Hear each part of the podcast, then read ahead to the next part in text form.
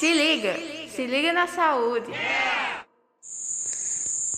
Olá, meu nome é Heloísa, do segundo ano A, e minha dupla é composta por eu e Mariana. Vamos falar sobre catapora. Catapora ou varicela é uma infecção causada pelo vírus varicela zoster e marcada por bolinhas vermelhas que coçam e se espalham pelo corpo todo. Os sintomas, no entanto, aparecem entre o décimo e o 21 dia da infecção, que demora ainda mais 20 dias para ir embora de vez. Altamente transmissível, o vírus se espalha pelo ar e também pelo contato com as lesões. Por isso é comum mais de um integrante da família ficar com catapora. Sinais e sintomas: manchas e pequenas bolhas avermelhadas pela pele em geral. Espalha-se pelo corpo, febre, indisposição e falta de apetite, dor de cabeça.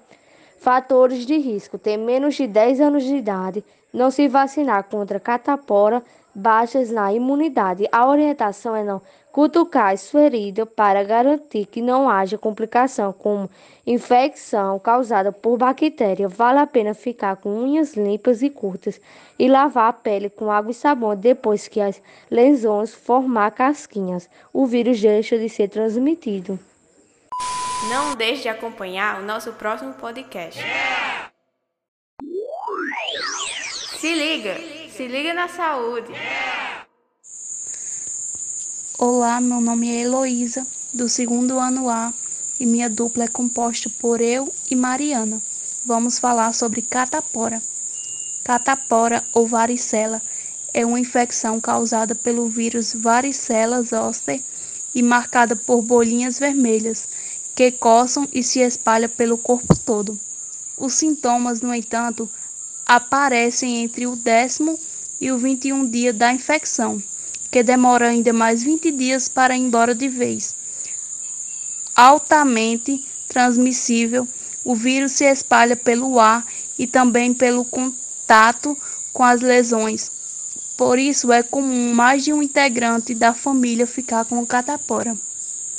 Sinais e sintomas: manchas e pequenas bolhas avermelhadas pela pele em geral.